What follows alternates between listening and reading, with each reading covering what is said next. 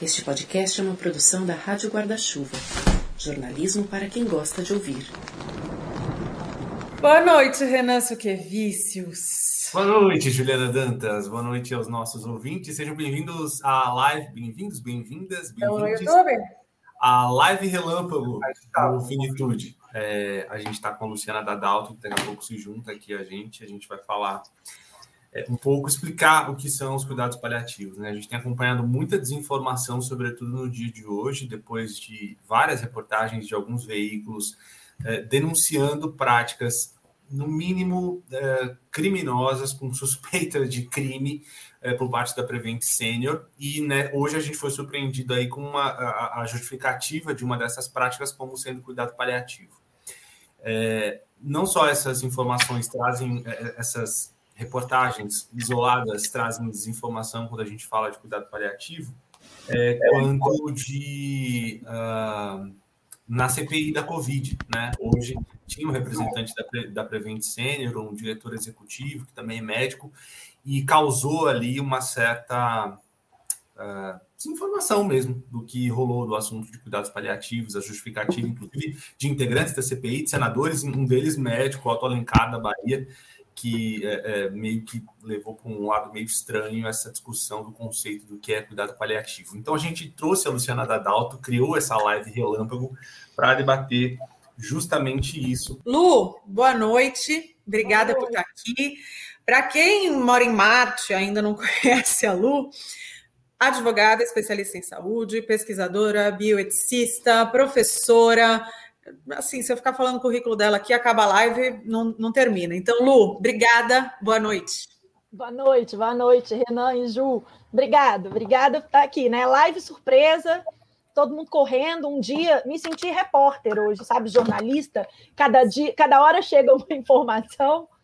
Mas vamos lá. É, e a gente, é a gente também assim hoje, chega uma nota da NCP, aí chega outra nota, e aí a gente vai se atualizando com o que está rolando, mas é, embora seja uma, uma pena, né, essa falta de compreensão e essa esse desserviço, né, que acaba sendo é, propagar os cuidados paliativos dessa maneira, também não deixa de ser uma oportunidade, né, para a gente Exato. falar a respeito, para a gente desmistificar, para a gente trazer a raiz da palavra, a raiz da intenção, que, que tudo isso significa. Então, Lu, para a gente começar, eu queria te perguntar justamente sobre as tanásias, né? Porque hoje na CPI houve uma comparação é, de cuidado paliativo com eutanásia, que quem minimamente conhece o tema sabe que não tem nada a ver, né? E aí eu queria te perguntar, esse episódio da Prevent Senior, ele se assemelha mais a uma mistanásia ou nem tem nome para o que aconteceu? Explica um pouquinho para a gente. É, o que, que, são essas tanásias todas? Qual é a tanásia correta do cuidado paliativo? Por que, que não é eutanásia? Enfim. Bom, é, acho que primeiro a gente precisa falar assim que nós estamos, né, quando a gente analisa esse caso da Prevent Senior, a gente está analisando informações que foram divulgadas. Né? É um caso que ainda não foi julgado, a gente ainda não tem certeza, a gente tem as informações que estão chegando na mídia. Então, se, né, em confirmando todas as informações que estão chegando, é, eu acho que a gente não consegue colocar é, esse caso em nenhuma tanásia. Né? Talvez a que mais se aproxime seja a mistanásia, mas a mistanásia é a morte miserável é a morte por falta de acesso. Nós estamos falando de pacientes que tiveram acesso a um cuidado, né, a um tratamento que não foi o tratamento devido. Mas sim, na COVID, quando a gente pensa aí é, nesses tratamentos né, precoces, nos kits COVID, talvez se aproxime mais é, de uma mistanásia, mas acredito que a gente precise, na verdade, de uma tanásia diferente, se a gente quiser realmente colocar isso nas caixinhas. No fundo, no fundo, quando a gente pensa numa morte miserável, nós estamos falando de um homicídio, né, de um crime contra a vida, e cuidado paliativo não tem absolutamente nada a ver com isso. Né? Cuidado paliativo é um tipo, uma abordagem de cuidado para quem está sofrendo. que tem por objetivo garantir assistência a esse sofrimento até o último segundo de vida desse paciente. Na eutanásia, né, que foi essa comparação esdrúxula feita na CPI, o objetivo é abreviar a vida do paciente. Então, um médico que pratica a eutanásia, ele quer matar o paciente. É, ele quer deliberadamente interromper a vida do paciente. E o cuidado paliativo não quer nada disso. O cuidado paliativo reconhece que a doença é, tem o um curso natural e que cabe ao profissional de saúde não interferir nesse curso natural, mas sim estar ao lado do paciente para aliviar os sintomas daquela doença, ao lado do paciente, da família, dos cuidadores, para aliviar é, o sofrimento que essa situação irreversível causa. É, a gente acompanhou, inclusive na CPI, uma confusão muito grande sobre o conceito de cuidado paliativo que nos surpreendeu bastante. Foi a postura de um senador que é médico, que é o senador Otto Alencar, é, que pareceu desconhecer ali completamente o conceito de cuidado paliativo, chegou a dizer que o Conselho Federal de Medicina é, é, complacente com a prática como se fosse uma coisa absurda, como se fosse um crime, quando é uma abordagem legitimada, como você vinha explicando. É comum que a gente ouça, fora do ambiente da CPI, do Senado Federal, é, médicos no seu ambiente de trabalho, no consultório, é, ou outros profissionais da área da saúde mesmo, que desconheçam o que são os cuidados paliativos e falem deem declarações como essas que a gente ouviu? É, é comum, Renan, porque a medicina contemporânea, né, desde o começo do século XX, ela está muito forjada na medicina da cura. Né? O bom médico é aquele que cura o paciente. O paliativista não tem como meta a cura, ele tem como meta o cuidado. Então, a gente tem ainda, infelizmente, uma postura paternalista da medicina, né, que é esse olhar para o bom médico paciente. O bom médico é aquele que o paciente entra no consultório dele ou entra no hospital muito doente e sai feliz, alegre e saltitante. Mas quando a gente olha para abordagem paliativa, e é bom que se diga que isso não é invenção brasileira. Né? Não é que ah, vocês aqui do Brasil estão inventando cuidado paliativo, não. Cuidado paliativo é uma abordagem de cuidado aceita em todo o mundo e reconhecida pela Organização Mundial de Saúde como uma abordagem de cuidado que garante dignidade ao paciente. E a gente já tem, inclusive, no âmbito internacional, o reconhecimento de que o cuidado paliativo é um direito humano. Então, todos os seres humanos têm direito a acesso a cuidado paliativo. Por isso é muito preocupante quando a gente vê né, um senador da República indo para o púlpito do Senado e dizendo para a gente que é, os cuidados paliativos são macabros, né? Ele usou esse termo, e é bom que se diga, né? Ele usou termos que nem existem, como. Me ajudem aí, gente. Pali. É... É... Tinha é, é mais é? um maravilhoso. Pali... Paliativização. Paliativização e tem mais um. Paliativo. É... Que é o próprio que, que a Prevent usa, né? Que, que eles usaram. Que eles estão é dizendo que, é, é, que é, é, o personal da morte, eu estou aqui procurando. E paliatista. Engraçado. Sabe, eu estava ouvindo, né, assim, tentando entender um pouco, me deu um pouco a sensação o problema da gente fazer live, né? Tipo, em poucos tempo a gente vai falando besteira também, né? Não, os ouvintes é. vão nos ajudando. Ó. O Juan Oliveira é. está vendo salvando, Isso. graças a Deus. É, sabe o que eu fiquei pensando? Me deu uma sensação de uma coisa meio política.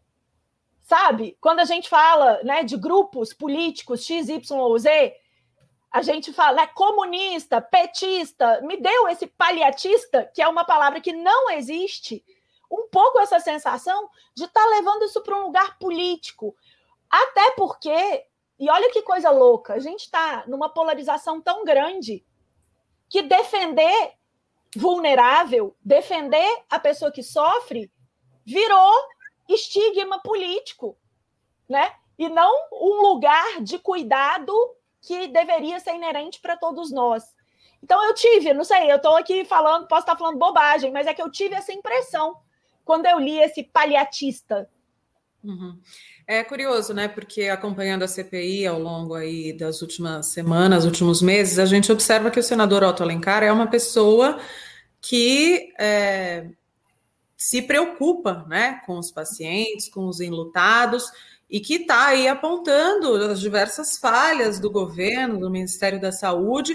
Só que hoje ele foi por um lado de completa desinformação, né? E aí a, a senhora Vanira Kunk, que sem querer é minha mãe, é, pergunta aqui se não foi preconceito do senador Otto Alencar. Eu acho até que foi, mas o preconceito com cuidado paliativo ele é sempre precedido por desinformação.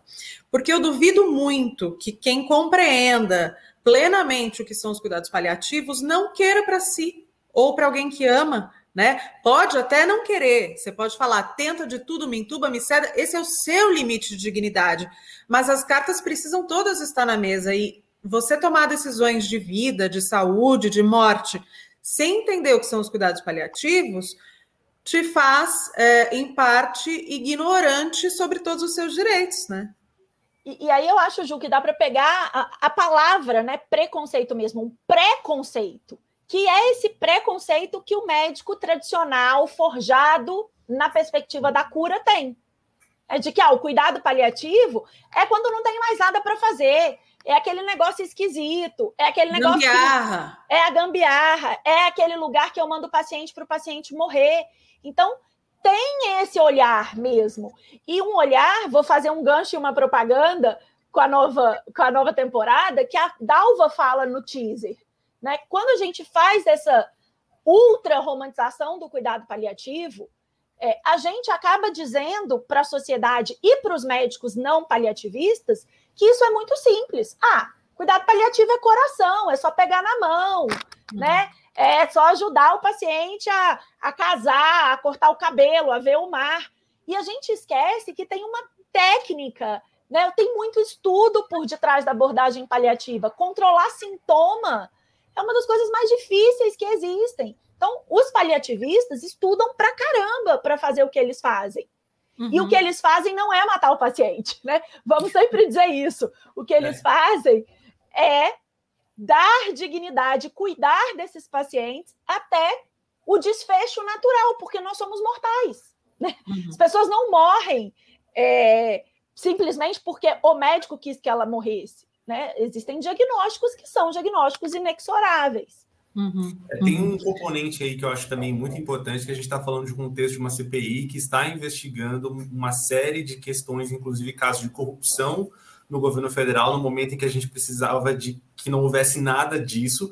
E tem também uma coisa que é o, o chegou o tema cuidados paliativos da boca de quem a gente não esperava nesse contexto da CPI, que é uma pessoa que foi convidada a prestar esclarecimentos e que saiu da sessão de hoje, inclusive, é, convocada, investigada, é, e, e, de, um, de um que representando uma empresa que tem sido é, investigada que, sobre é, quem é, é, vem sendo feitas algumas denúncias de problemas no cuidado com os pacientes, né? Então vem de um lugar totalmente obscuro essa, essa o termo cuidados paliativos e acho que é, não estou passando pano para ninguém, porque não preciso passar pano para ninguém, mas acho também essa postura um pouco dos senadores e do senador Otto Alencar também vem um pouco nesse sentido de que nada que estivesse saindo da boca daquela pessoa fizesse tanto sentido e a gente não esperava que da boca dele ia sair algo como cuidados paliativos, né? Acho que tem um pouco disso uhum. também.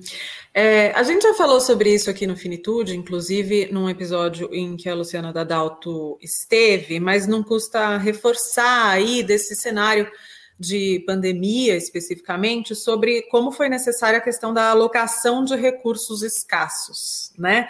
O que, que isso significa? Pesar o custo-benefício, né, da, da intervenção para cada paciente, de acordo com o tipo de estrutura que se tem naquele dia, naquela circunstância, com vários critérios, tentando salvar o maior número possível de vidas, né? E a Luciana me introduziu ao conceito de escolhas trágicas, né? Como é que a gente faz esse tipo de escolha trágica mantendo a ética e a justiça? Porque do jeito que está posta a questão da Prevent Senior, era uma questão é, explicitamente monetária, né? Uma questão de grana, de não investir em pacientes é, que dariam muitos custos, né? Mas quando a gente fala com ética de alocação de recursos escassos, para que, que a gente precisa olhar para tomar esse, tipo de decisão numa escolha trágica? Acho que esse é o nosso grande dilema, né, Ju, nesse, na pandemia, desde um ano atrás. Acho que essa conversa que a gente teve certamente tem mais de um ano. É, a base de, dessa alocação de recursos ética é a não discriminação. Então, é eu não fazer escolhas baseadas na condição socioeconômica da pessoa, na raça, na orientação sexual. Essa é a lógica. É eu olhar para a pessoa enquanto pessoa. Então, quando eu olho, por exemplo, para o paciente, penso, ele vai me vai é, gastar mais dinheiro, então eu não vou investir nele. Esse é um jeito antiético de fazer uma escolha trágica, se essa escolha for necessária. Porque quando a gente traz no conceito da pandemia a lógica da escolha trágica, é naquela situação assim que tem uma, uma maca, né, um leito, e eu tenho cinco pessoas para entregar, né? Pra, que se beneficiariam desse leito. Agora, se eu tenho cinco leitos e eu opto por dar esse leito só para quatro, isso não é escolha trágica. Isso é mistanásia. É, isso é morte miserável. Eu estou escolhendo por razões absolutamente pessoais e por interesses quem é que vai ter aquele acesso. Então, acho que é importante a gente deixar isso claro. Escolha trágica é o caos, né? Tem sido o caos. Não existe uma boa escolha trágica. Não existe uma boa forma de fazer protocolo de alocação de recursos escassos. A gente gostaria que, que não existisse essa necessidade, mas existem formas menos dolorosas é, para a sociedade para e para as instituições e os profissionais de fazer essas escolhas. E elas perpassam sempre por não olhar características é, individuais do sujeito, mas sim a condição da doença, né, da gravidade daquela pessoa.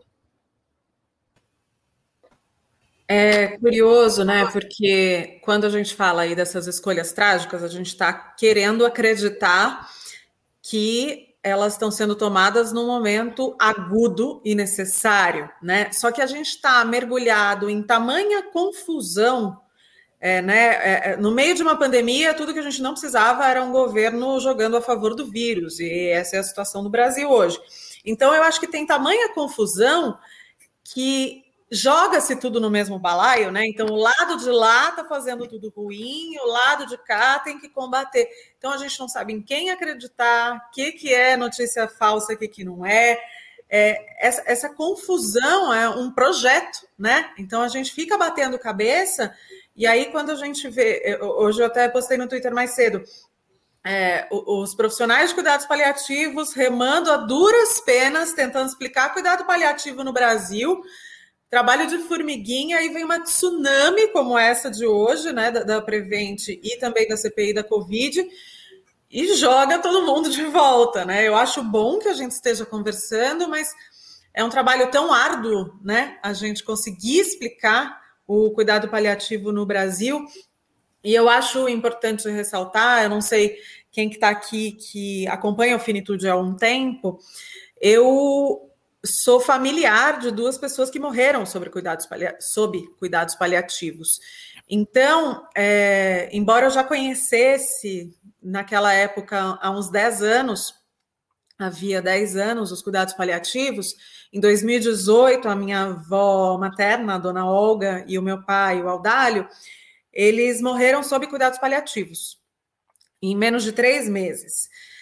E, obviamente, foi duro, eu entendo que exista uma dor que é inerente à condição da perda de um ente querido, e eu sinto que é como se fosse uma esfera muito pontiaguda, né? O sistema de saúde, a gente perder pessoas, e entubar, ou sedar, e, e a, a, ficar perdido daquele jeito.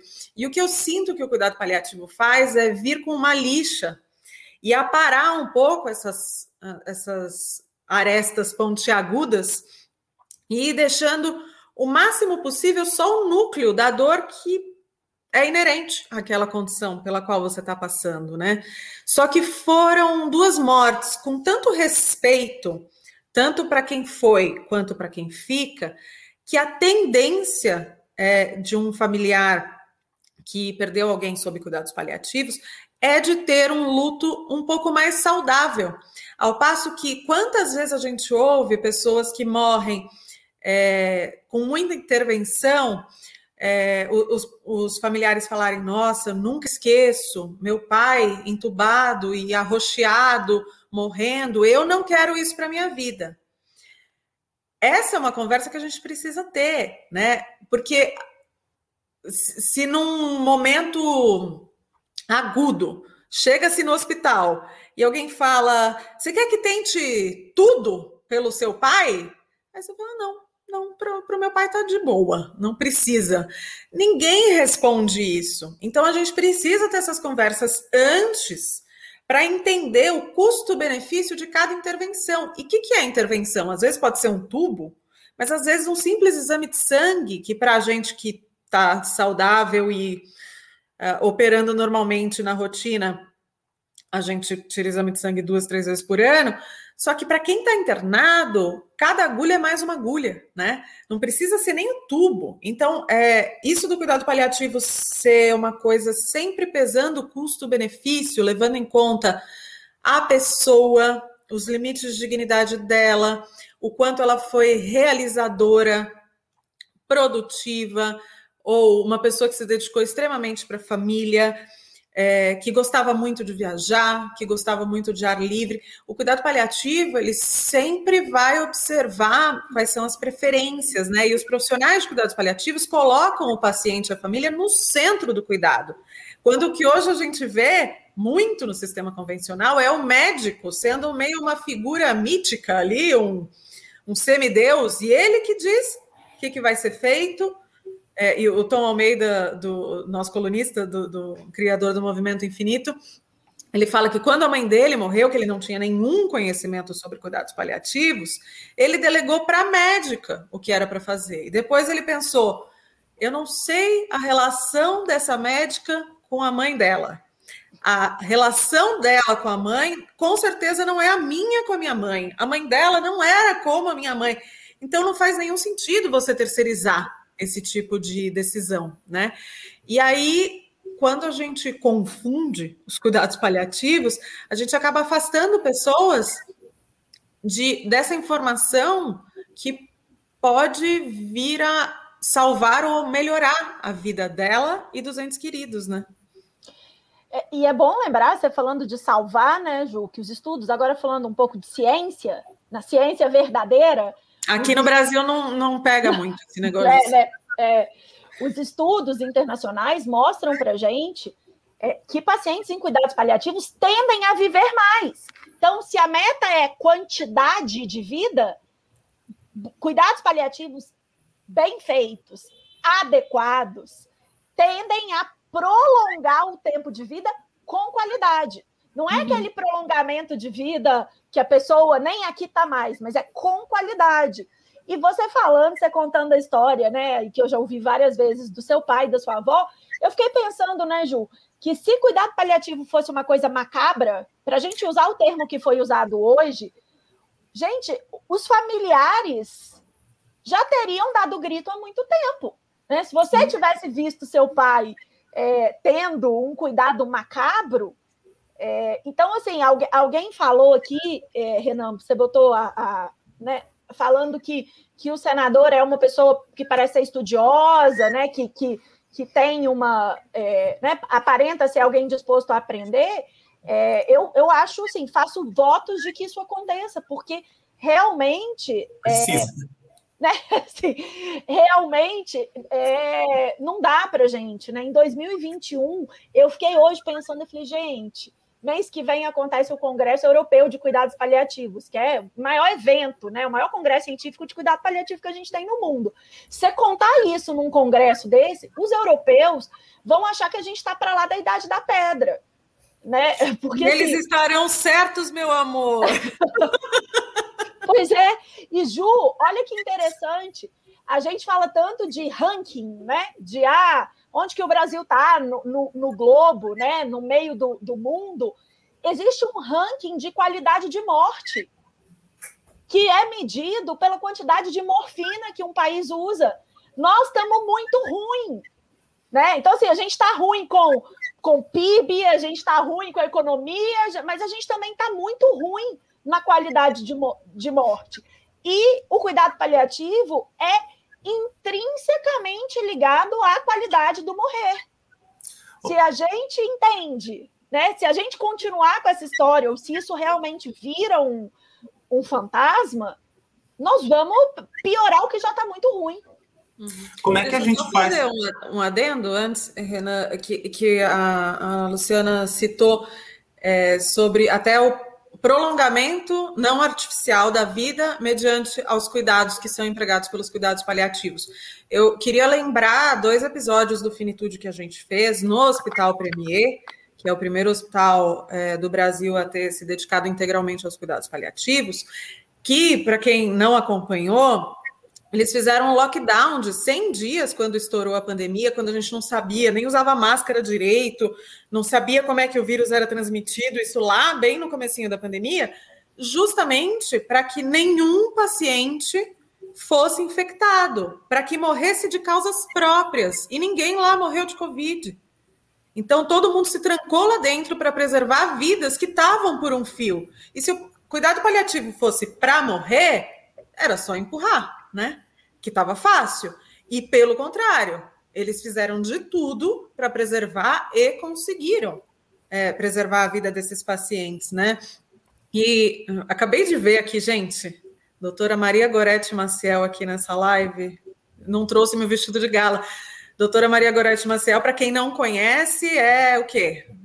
uma das não, precursoras. A maior referência, né? A nossa grande professora. no Brasil. Isso. E tivemos a, o privilégio de a minha avó ter sido paliada por ela no Hospital do Servidor Público Estadual. E ela teve, de fato, uma vida com qualidade pelo tempo possível, justamente porque teve esse olhar. Rena, todo seu. Queria colocar um comentário do Tom Almeida, que a Ju citou, nosso colunista, criador do Movimento Infinito, ele falando dos cuidados paliativos que existem para trazer conforto e dignidade para as pessoas com doenças graves, com risco de vida, independentemente do momento em que essa doença está atingindo essa pessoa. É sobre, e aí, esse ponto final é sobre cuidar e dar conforto em todas as dimensões. Precisa ser um paliativista para isso? Eu fico pensando por que, que todos os profissionais da saúde, todos os médicos não são assim, né? Que, que passos a gente precisa seguir para chegar nesse lugar em que não precise, não precise mais existir paliativista, em que todos os médicos já. Ah, é médico, então eu sei que é um paliativista. Mas eu, eu acho, Renan, que quando a gente é, entende como os cuidados paliativos surgiram, lá com a Cicely Saunders, né, na, no final da década de 50, começo da década de 60, a gente entende um pouco isso. Porque a gente estava vindo uma época né, que, com muita tecnologia, que as pessoas não morriam mais daquelas doenças que matavam no século XVIII, no século XIX. E aí, o que, que aconteceu? Como a gente tinha muita tecnologia, os médicos estavam se achando né? A última, aqui em Minas a gente fala a última balachita do pacote. Eu não sei qual é a, a qual é a expressão paulista para isso. Mas basicamente é isso. E aí a Cicely Saunders vem dizer assim: opa, peraí, a gente precisa entender que existem situações que o médico não consegue reverter, mas ele continua sendo médico nessas situações ele pode continuar ajudando o paciente. E aí ela traz o conceito de dor total, né? Olhando para o paciente como uma pessoa e não como um órgão. Porque é mais ou menos nessa época que a gente começa com essas especializações. Né? Então a gente tem hoje, é, na oncologia, você tem um oncologista de. É, né, o hemato-oncologista, o oncologista é, que só trabalha com, com câncer de mama. Então, essas separações faz parecer que a gente, que os profissionais só se importam com os nossos órgãos doentes. E a Cicely Saunders vem para dizer não. Nós vamos olhar para a pessoa como um todo. Aí, ó, o Giovanni está falando que no Rio é a última Coca-Cola do deserto. Maravilhoso. É, então, assim, é esse olhar que a gente precisa ter. E o Tom fala muito bem, achei que ele ia escrever isso, né, da, da camada extra de conforto. Né? O cuidado paliativo vem para dizer: olha, eu vou te ajudar a ter mais conforto.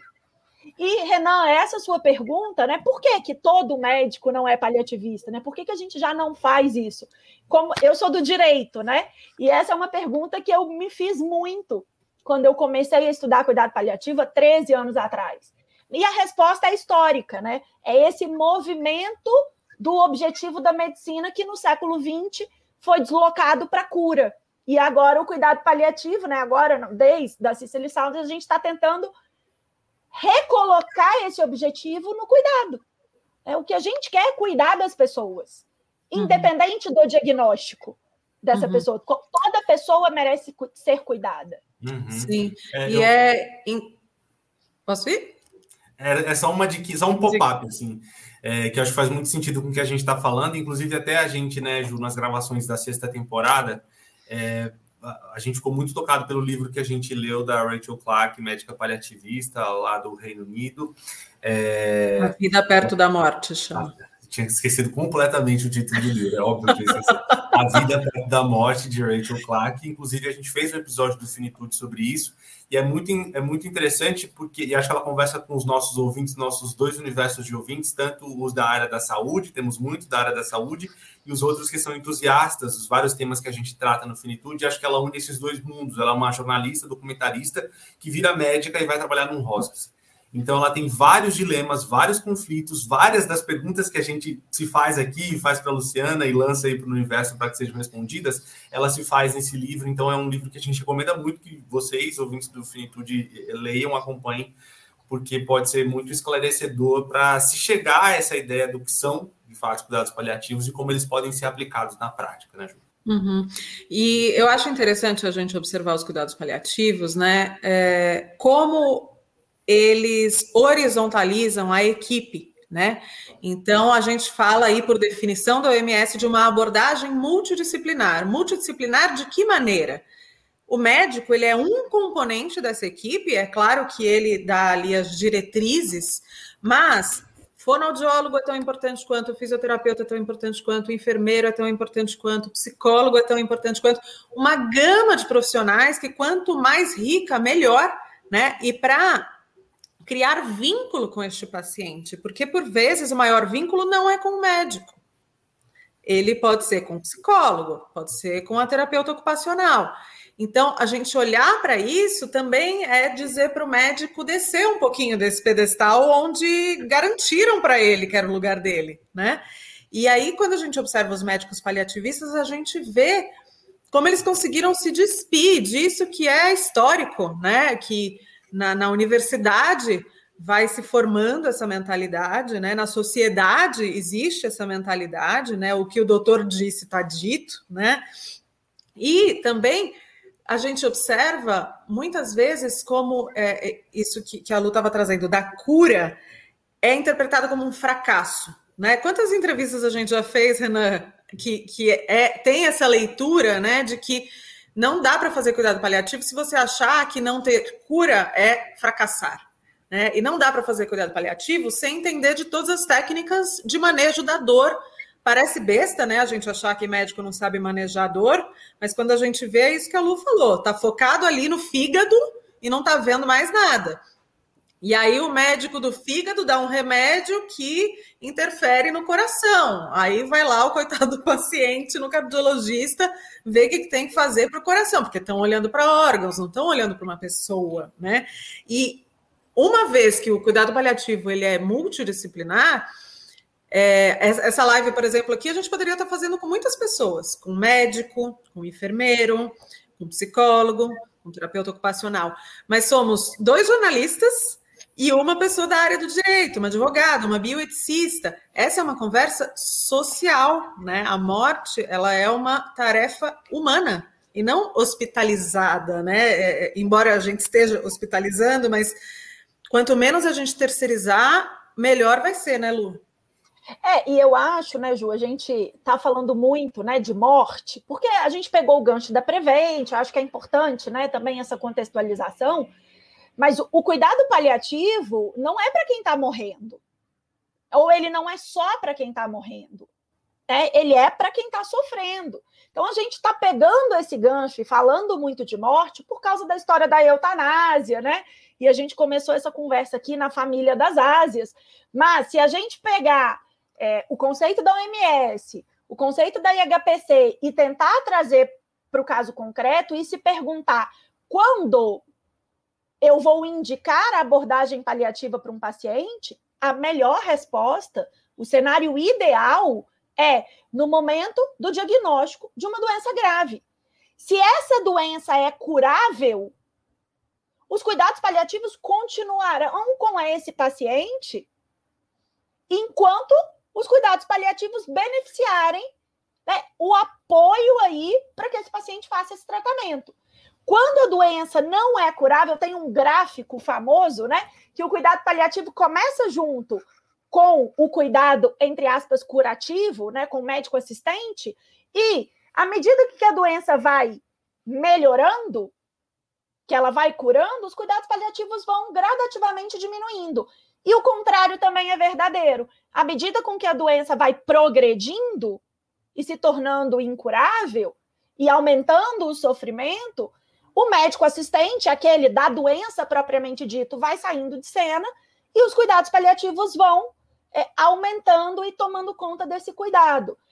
Essa associação de cuidado paliativo com a morte é uma associação correta, na medida em que sim, a gente precisa dar. Eu lembro no Congresso Europeu de Cuidado Paliativo de 2019, é, de um palestrante que disse: olha, a gente precisa começar garantindo cuidado paliativo para quem está morrendo, porque esse é urgente. Mas a gente tem que garantir cuidado paliativo para todos aqueles que têm é, algum grau de sofrimento e uma doença ameaçadora. Quando a gente. Eu li o livro também, tá? Então, quando a Rachel, né, ela trabalha dentro de um hospice, que aí é um lugar em que efetivamente vão pacientes que já estão lá na fase final, né, que estão efetivamente morrendo.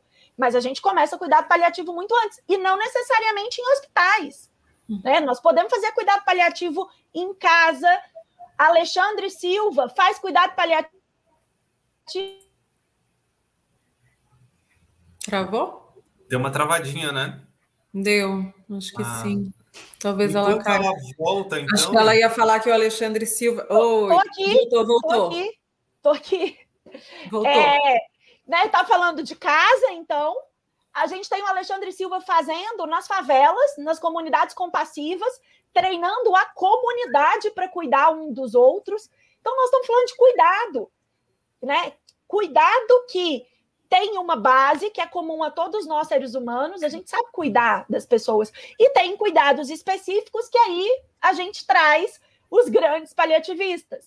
Né? A gente traz os profissionais com as formações específicas. Por exemplo, Ju, não dá para nós pensarmos em qual é a dose da morfina que a gente vai dar para o paciente. Nós não Pelo conhecemos. Pelo amor de Deus. Né? Nós não conhecemos isso.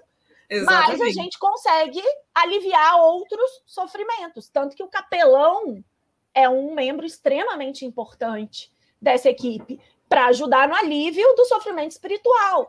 E nós não estamos falando de religião aqui, nós estamos falando de espiritualidade.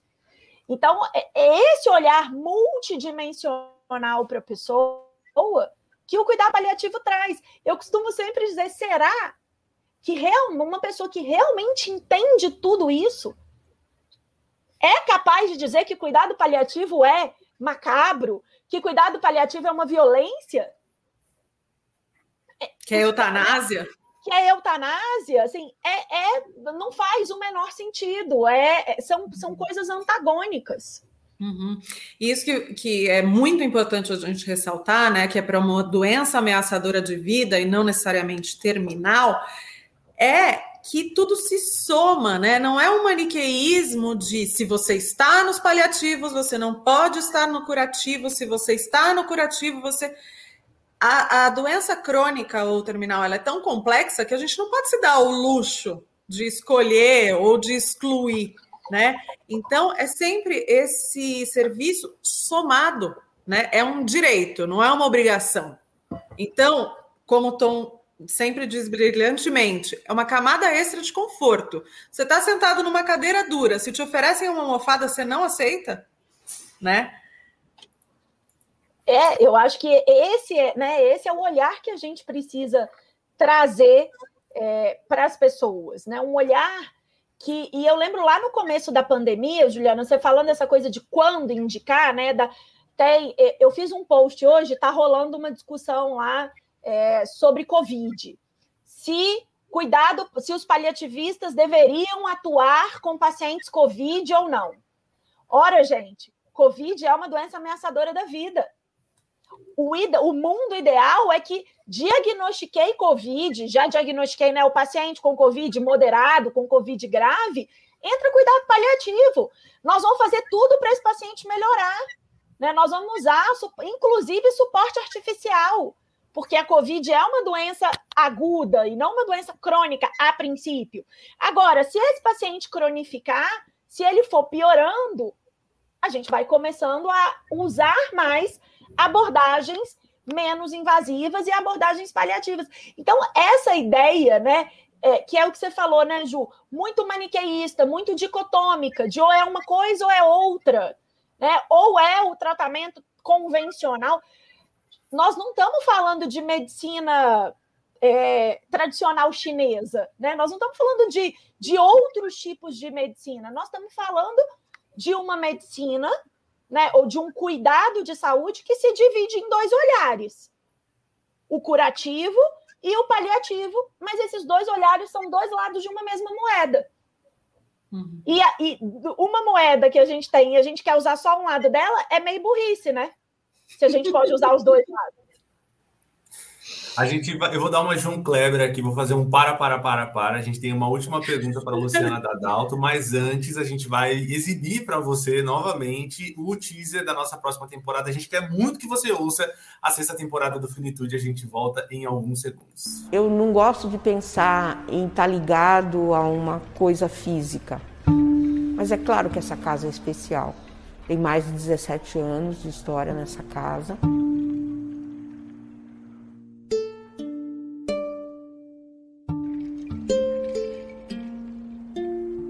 Eu digo que morrer não é fácil, não é bonito, é muito doloroso, é muito duro. E a gente ainda vê muito uma visão, às vezes, um pouco distorcida do cuidado paliativo, né? Essa romantização da morte, eu acho muito ruim.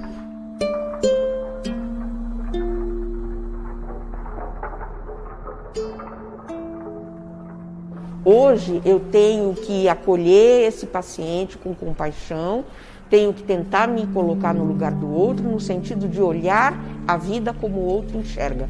Isso é uma das coisas mais difíceis. Às vezes é impossível. Como é que eu vou olhar a vida com o olhar do outro?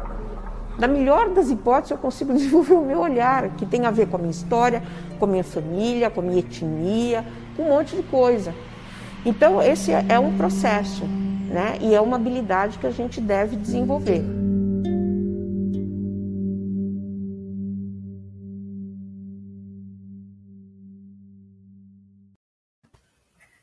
Bonito, né? Queria trazer de volta aqui. Claro. É um pouquinho melhor do que o João Kleber. Foi, né? é, isso, isso, que a Dalva fala é tão bonito, né? Dessa coisa de se conhecer. E enquanto vocês estavam falando, chegou a mensagem aqui de um ouvinte que eu vou incluir aqui também, é, que fala um pouco nesse sentido, que é um, um lance de coragem coragem da gente enfrentar e discutir algumas coisas, né? O Giovanni falou, a sociedade tem muita dificuldade de falar de envelhecimento que dirá da morte, de cuidados paliativos. É preciso mudar isso. Acho que esse é um dos objetivos do Finitude, né? Ajuda a gente a encorajar uhum. discussões sobre luto, sobre a terminalidade. É... E a gente também encontrar os lugares. Né? Acho que essa, é, a, o Finitude, essa live, é, o fato de não sermos profissionais da saúde, como a Ju tinha pontuado, são coisas importantes para a gente disseminar essas coisas, porque todos nós vamos morrer, né? Por que não fazer desse momento menos sofrido para a gente e deixar um luto para as pessoas que nos amam um luto mais fácil de trabalhar, né? Mais fácil de lidar. Uhum. E, e, tem, e tem dados, Renan, interessantes, né? Quando você fala todos nós vamos morrer, tem um dado da OMS antes da pandemia que, dizia, que diz que 60% da população mundial vai do, morrer com uma doença crônica. E ao, os estudos mostram que 95% das pessoas que têm doenças crônicas chegam ao fim da vida sem condições de manifestação de vontade. Então, olha como é que tudo junta. Se a gente tem muita chance de morrer de doença crônica e a gente não pensa sobre a nossa finitude, como é que vai ser? É porque nós vamos morrer mesmo assim, pensando ou não pensando, né? uhum. falando ou não pensando. Uhum. O que muda é a qualidade do morrer. Né? E o que muda é o nosso protagonismo nesse momento do fim da nossa vida. Uhum. Eu ia fazer uma última pergunta, mas é, seria um, um, pecado eu não te perguntar rapidamente, Lu. A, a Luciana Dadalto, para quem não conhece, ela é a maior especialista em testamento vital aqui do Brasil e é intrinsecamente ligada a essa discussão sobre limites de dignidade. Lu, maior resumo que você conseguir fazer sobre testamento vital e por que, que é importante que a gente tenha desde já. Bom, eu costumo. Meu resumo de testamento vital é: o testamento vital é a nossa voz para quando a gente perder a voz. A gente nunca sabe quando esse dia vai chegar. A gente espera que ele demore muito. Mas a Covid, já que estamos falando, né, num contexto de pandemia, a Covid mostrou para gente que nós temos situações de piora de saúde muito rápidas. Então, quanto antes a gente pensar, quanto antes a gente deixar a nossa voz escrita, maiores são as chances de que o dia que a gente precise, o dia que a gente chegue até o fim da nossa vida, é, a gente possa ser protagonista da nossa vida até o último segundo. Esse é o objetivo do testamento vital. É te ajudar a ser ouvido mesmo quando você não conseguir falar, nas situações que você está é, gravemente doente. Aí sim, nós estamos falando em situações de fim de vida. Uhum. Então, para a gente finalizar, eu queria te perguntar novamente, voltando para a questão factual da Prevent Senior, né? Se essas denúncias se confirmarem a respeito de é, tirar pacientes é, com chance de sobreviver de lugares uh, do hospital, de alas do hospital que gastariam mais dinheiro, por exemplo. Se isso se confirmar, a gente consegue ver aí quais crimes? Nossa, Ju, eu acho que assim tem tanta coisa aí, né? Tem, a gente vai ter que fazer um levantamento, né, dos pacientes que morreram, mas basicamente nós estamos falando, né, do principal crime é um crime de homicídio. Então nós vamos ter que ver se tem tráfico de influência, nós vamos ter que ver se tem alguma coisa de corrupção. Eu acho que dá para pensar, né? Assim, é muito cedo, mas dá para a gente pensar, inclusive, é, em crimes internacionais, sabe? Crime contra a humanidade, levar isso para tribunais internacionais. É, eu vou, vou, vou, puxar um pouco da sardinha para o meu lado de bioeticista, é, né? Assim, da bioética. Quando a gente vê esse caso, né, em se confirmando, esse é um caso que parece com um caso famoso nos Estados Unidos que se chama caso Tuskegee. É um caso de, do começo do século passado em que pacientes com sífilis foram deixados para morrer, ou seja, não foram tratados, para que os médicos vissem a evolução da doença. A gente tinha tratamento já, mas a gente queria saber o que, que acontecia com os pacientes. Para quem gosta de. Eu vi que tem gente falando de livro, de filme aqui. Tem um filme sobre esse caso que se chama Cobaias. E esse caso. Anotando. É, é, é, aí, a Tatiana falando que é inclassificável. É, é, assim, é o caso clássico que a gente tem de experimentação com seres humanos. Então, além, Ju, da gente olhar sobre a perspectiva criminal, a gente tem uma, uma perspectiva assim, de quebra de todas as normas éticas com pesquisas de seres humanos. Normas, e, e é bom que a gente é, fale disso, que surgiram depois da Segunda Guerra Mundial. Surgiram para evitar que os experimentos nazistas se repetissem. Então, é, é esse caso da Prevent Senior está sendo comparado com casos é, lá do nazismo, com casos assim é, do absurdo, né? Absurdos do absurdo, tanto da, da Prevent Senior quanto um que ainda não está muito estourado, mas é o caso de Manaus, da eu não vou lembrar o nome da, da substância, proxulamina, alguma coisa assim. É, porque são do, duas evidências, ou ao que parece, são duas experimentações com seres humanos. É tipo, vamos deixar esse pessoal morrer, para a gente ver o que, que vai dar essa pandemia. Nós estamos falando de crime contra a humanidade, nós estamos falando de genocídio, nós estamos falando de um monte de coisa que é muito maior do que um homicídio lá do artigo 121 é, do Código Penal. Então, uhum. as repercussões, acho que como brasileiros, é, mesmo, né, assim, pessoas que não entendem muito, aos cachorros da Ju, é, as repercussões que, a gente, né? que a gente vai a ter. Ana Maria Braga chamando os cachorros. Exato. As repercussões que a gente vai ter é, para o Brasil, sabe, para o nosso lugar enquanto é, um país que produz ciência, um país é, são é, nesse momento ainda inimagináveis. Hoje eu estava comentando com o Renan, né? Até para a gente que não consegue mais se surpreender, porque todos os limites foram alargados neste país, esses casos são completamente fora do escopo, mesmo com os limites todos já estourados, né? Exato, é... exatamente. Não consigo nem imaginar. Renan, partiu? Partiu. É, é, é muito triste que a gente esteja, esteja, passando por isso e precise falar desses assuntos todos. A gente poderia estar falando de coisa muito mais legal, mas é importante a gente discutir isso. Andando para frente, né? Opa! Luciana, assim, a gente nem tem como. Agra... A, a, tava até falando com a Ju que a gente tava matando saudade. Ela falando comigo que a gente tava matando um pouco saudade do hard news, assim.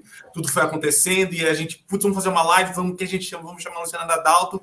E foi incrível, a gente passou uma hora aqui esclarecendo pontos muito importantes é, é sobre cuidados paliativos, sobre ética acima de tudo.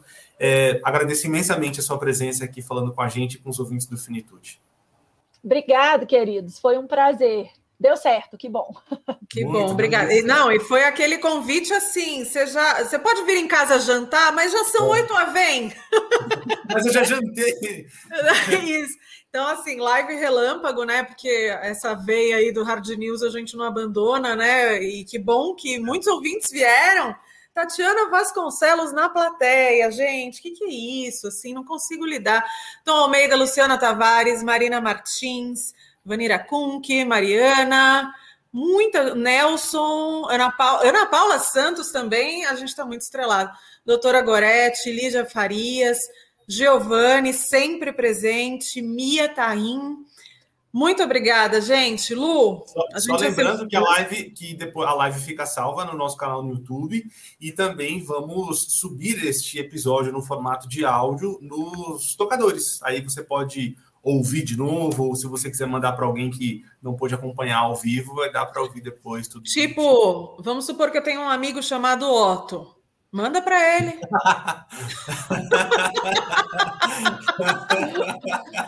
Ô, Renan. Oi. Mês que vem, três anos, hein? Nossa, deixa eu ver um negócio aqui. Deixa eu colocar rapidinho antes da gente ir embora. Daqui a pouco começa JN, essa loucura assim, né, de grade, de TV. O Bonner tá parado aqui assistindo a gente. Tá, tava fazendo assim, ó, com o relógio. Olha isso aqui que bonito. Ah, que beleza! Oh, oh, oh, Três anos de finitude, hein? Em outubro? Os ouvintes aguentando a gente, gente. Olha! Impressionante. O Anderson ouve todos os episódios e reouve. A Cibele está aqui sempre participando também. Eu não sei como o povo aguenta nós, Renan.